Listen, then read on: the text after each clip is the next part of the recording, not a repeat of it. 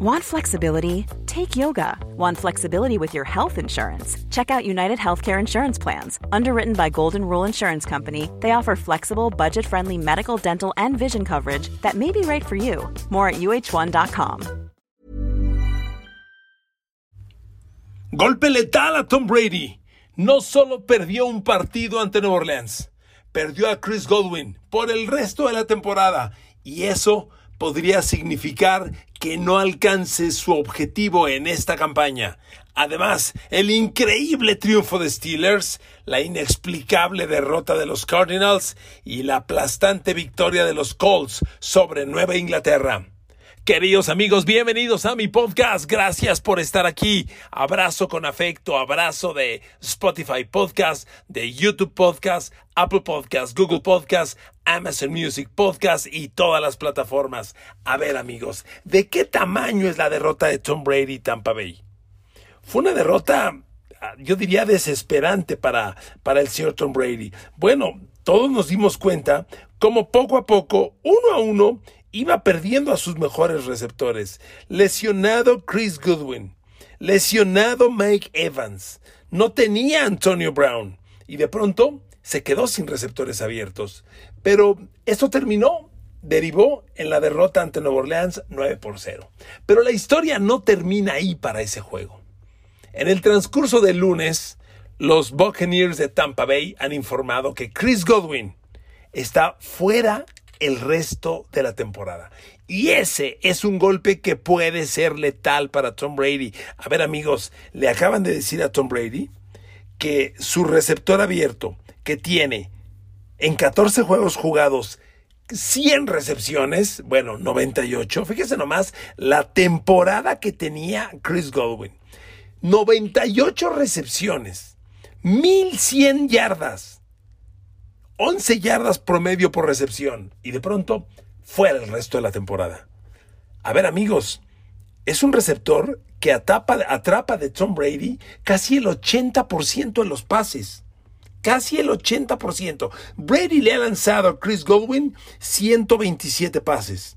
Y Chris Godwin ha capturado 98. A ver amigos, con ese porcentaje de eficiencia y Brady lo va a perder. Mire, no lo había considerado, pero, pero le voy a sacar el, le voy a sacar el porcentaje.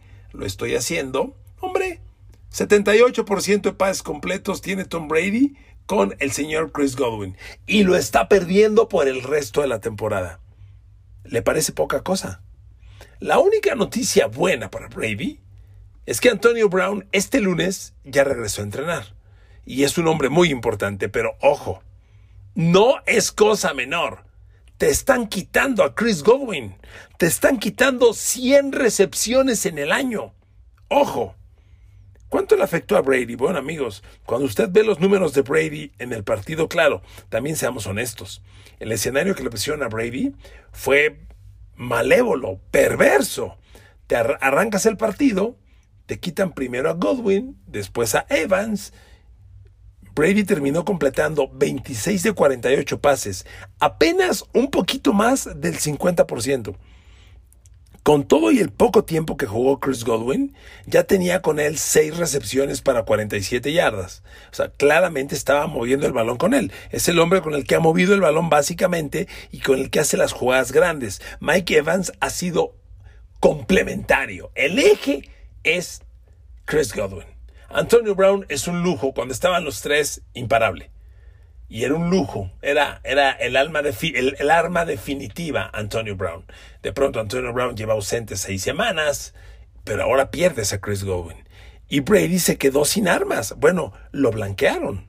Que blanqueen a Tom Brady no es poca cosa. No hagamos menos la actuación defensiva de Saints.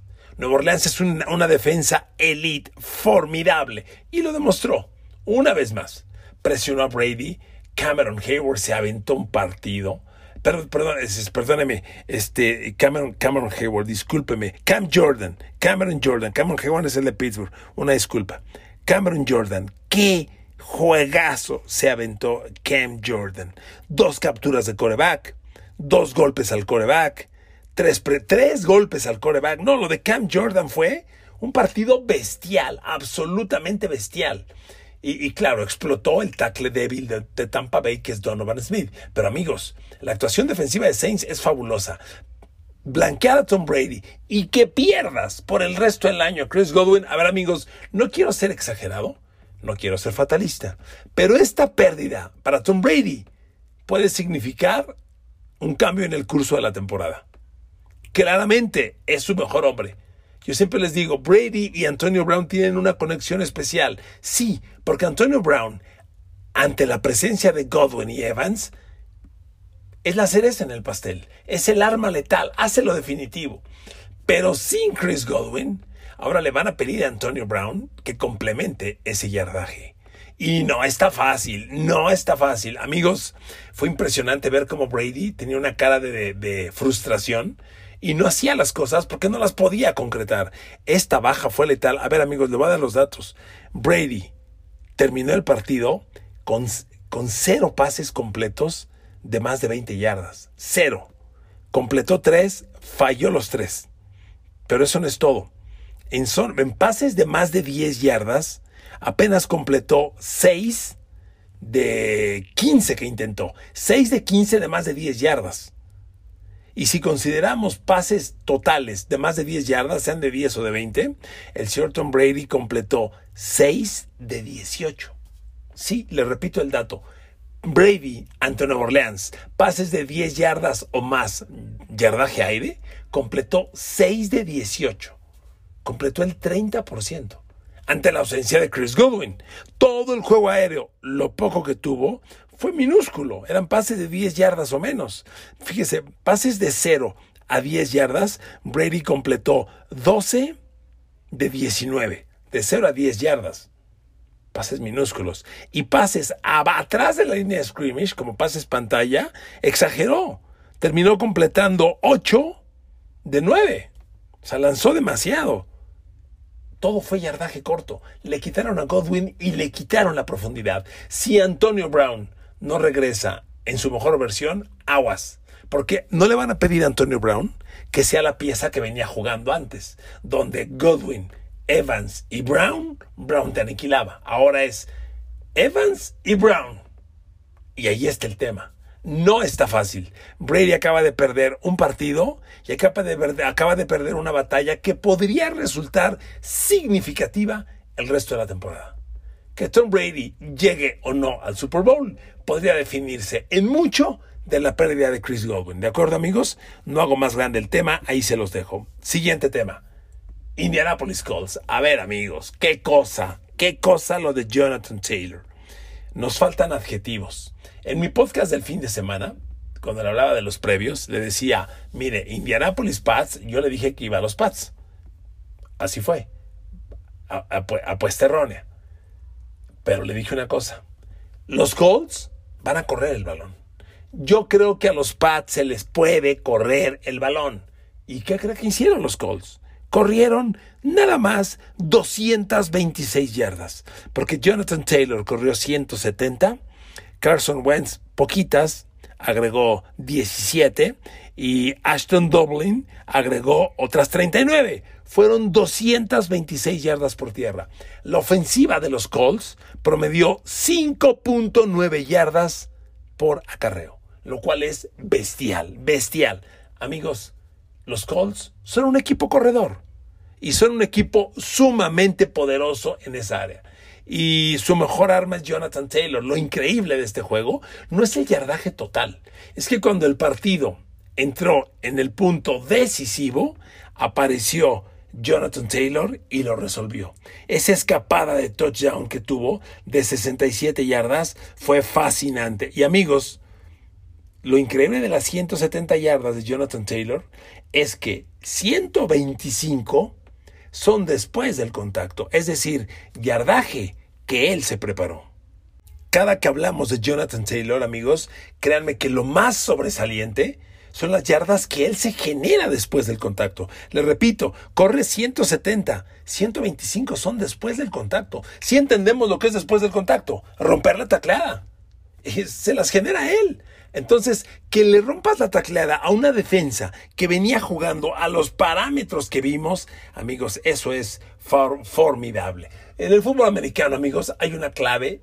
Cuando empiezas a construir un contendiente, hay una primer clave. Necesitas, uno, pararle la carrera al rival y dos, correr el balón tú. Si tienes esas dos armas, empezamos bien. Los Colts hacen ambas.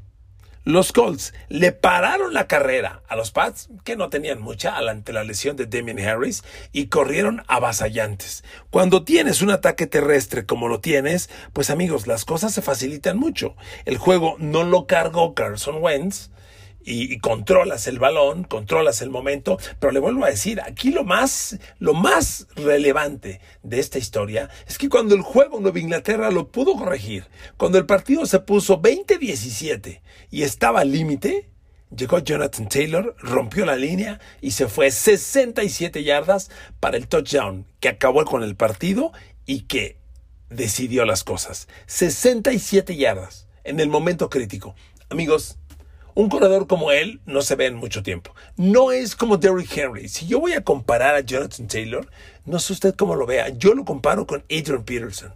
Le veo ese forje. No es el búfalo, el búfalo demoledor de Derrick Henry. Y mire que Derrick Henry también, la mayoría de sus yardas las genera después de la carrera. Pero yo veo, si bien poderoso a Jonathan Taylor, le veo otro molde. Para mí es más una nueva versión de Adrian Peterson. Y ahí están los Colts. Ahí están los Colts peleando, vivos, contendientes. No los hagan menos. Están para cualquier cosa y yo creo que decirles adiós puede ser un error. Miren, y del lado de Nueva Inglaterra, amigos, Nueva Inglaterra claramente arrancó lento, no arrancó con la intensidad, se puso las pilas tarde. Y, y, es un partido que no les cae mal, no les cae mal la derrota porque a veces te sacude un poco, te regresa al piso y es bueno pero pierden la carrera que traían con Kansas City por el número uno global. Yo creo que Mac Jones, si bien Mac Jones pues eh, preocupa porque lanzó dos intercepciones dolorosas, dos intercepciones en un partido que era de esos importantes en los que tú pides hacer cosas grandes y te termina comprometiéndote el juego. Bueno, yo creo que tampoco podemos eh, sobre reaccionar y pensar que esta es la catástrofe, catástrofe para Nueva Inglaterra. A final de cuentas, leyendo a Mac Jones, completa 26 de 45, 299 yardas, que son 300. Eh, el grave error son las dos intercepciones. Y miren, para mí la primera, porque el juego estaba muy del lado de los Colts. Nueva Inglaterra iba perdiendo. ¿Cómo iba el score al medio tiempo? Iban 17-0 y se mete a la yarda 20 al rival. Yo dije al medio tiempo, anota touchdown, 17-7. En el segundo medio pueden cambiar las cosas. Pero ahí comete su primer error y le intercepta a Darius Leonard, el linebacker. Para mí, esa es el gran error del partido. Amigos, ¿cuántas veces les he dicho? ¿Cuántas veces les he dicho? No hay ninguna, perdón, perdón, no hay ninguna estadística más cercana al triunfo o la victoria que la de balones perdidos, balones recuperados. Ninguna. Y aquí Mac Jones claramente comprometió el partido y terminó por perderlo. Porque si bien Jonathan Taylor hace la jugada grande, si Mac Jones no hubiera cometido, dejémoslo en esta intercepción nada más, que no hubiera cometido esta intercepción, el juego probablemente habría sido otro. Bien por los Colts, tremendo triunfo por los Colts, siguen en la pelea, pero con todo, ¿eh? Con todo. ¿Qué va a pasar en la NFL? ¿Quién sabe? Esto es cierre de temporada, estas cuatro semanas van a ser electrizantes. Y mire, ya que le estoy hablando de los cambios de balón, qué mejor ejemplo, queridos amigos, que hablar de lo que ha hecho Pittsburgh.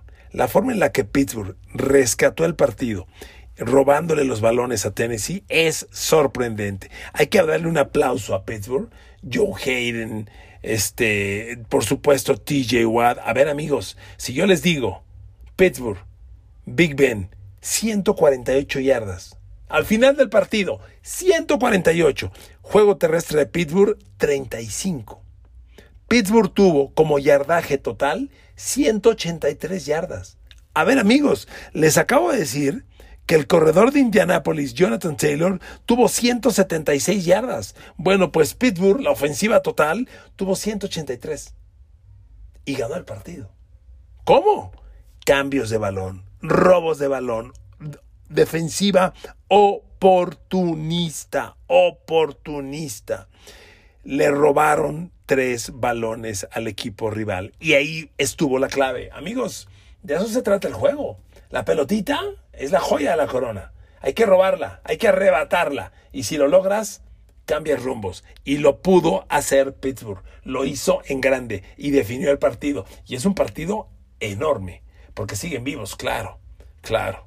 Ahora van contra Patrick Mahomes y la historia no está fácil. Pero bueno, de eso hablamos en otro momento. Por lo pronto, Pittsburgh alarga el partido, sigue vivo y puede pasar, honestamente, cualquier cosa.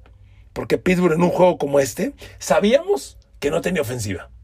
Cuando tú tienes a Pittsburgh, Big Ben, sus limitaciones, el ataque terrestre sin línea ofensiva, ¿En quién te apoyas? En la defensa. Le dices, le dices, a ver, cortina de acero, gáname el partido. Y lo que hizo Pittsburgh el domingo contra Tennessee fue ganar el juego con la cortina de acero. Cuatro balones robados, increíble. tres balones robados, increíble, formidable. Vía fumble y por supuesto la intercepción. Fueron en realidad cuatro balones los que le quitaron a los Tennessee Titans y eso resultado de una presión incesante.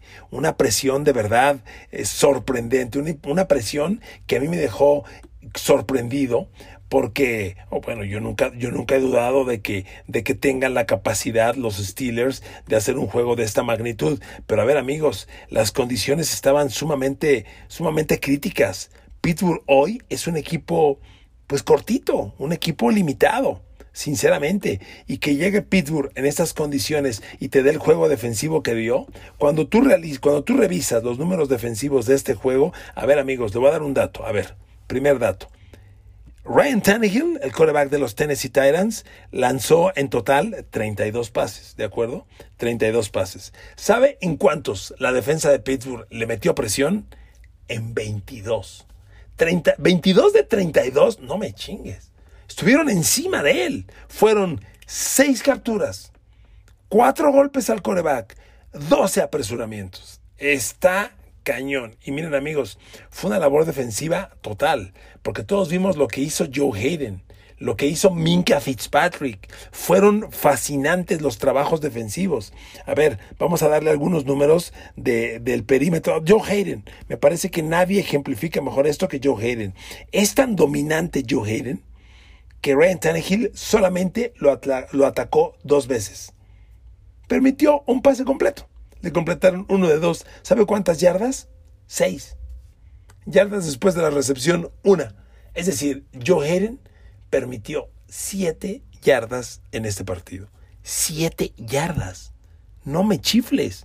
Amigos, eso es fascinante. Lo poco que se dio Pittsburgh a la defensa fue cuando atacaron a sus linebackers. Los números de Joe Schauber y de Devin Bush ya son ahí más débiles porque los atacaron. Con todo y todo, Schauber tuvo una de las intercepciones. ¿De acuerdo?